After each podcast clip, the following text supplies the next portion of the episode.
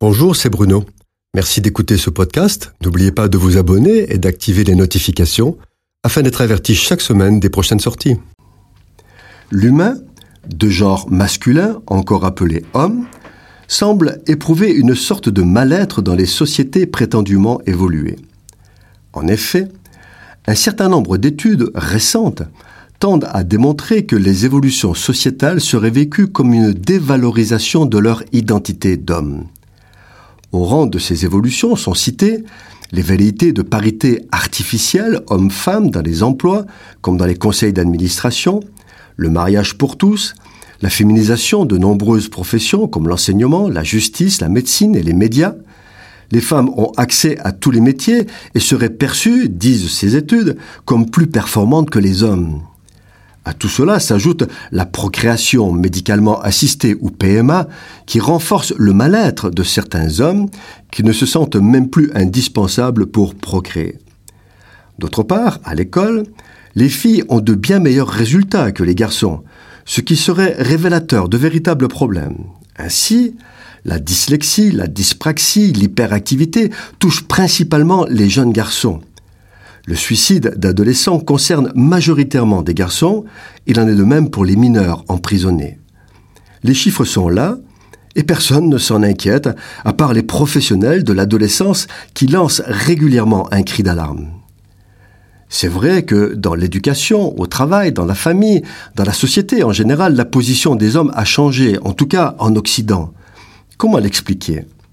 C'est vrai que les guerres ont incité les femmes à faire des choses qu'elles ne faisaient pas habituellement.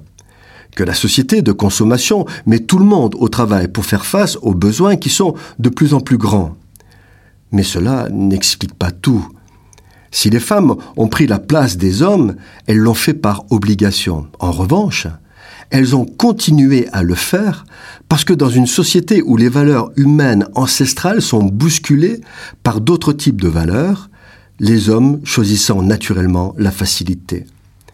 Rappelez-vous l'histoire de Déborah qui fut juge en Israël pendant 40 ans. Pourquoi le fit-elle? Parce qu'il n'y avait pas d'homme valable pour faire son travail. Par peur des Philistins, tous se cachaient pour battre leur blé, comme Gédéon, avant que Dieu ne le réveille. Déborah fait appel à un homme, Barak, pour conduire l'armée. Elle lui assure que Dieu lui donnera la victoire. Et que fait-il? Il a peur d'y aller tout seul et lui dit Si tu viens avec moi, j'irai. Mais si tu ne viens pas avec moi, je n'irai pas. Alors, pleine de sagesse, Déborah répond J'irai avec toi. Mais tu n'auras point de gloire, car l'Éternel livrera Sisera entre les mains d'une femme. Et comme annoncé, c'est une femme, Jaël, qui éliminera Sisera, le persécuteur d'Israël. Dieu appelle des femmes pour remplacer les hommes lorsqu'ils ne sont plus capables de jouer leur rôle. Les milieux chrétiens sont encore relativement épargnés par ce phénomène parce que la parole de Dieu est très claire concernant la place de chacun dans la famille et dans l'Église. C'est pourquoi veillons à ce que chacun assume ses responsabilités là où Dieu l'a placé.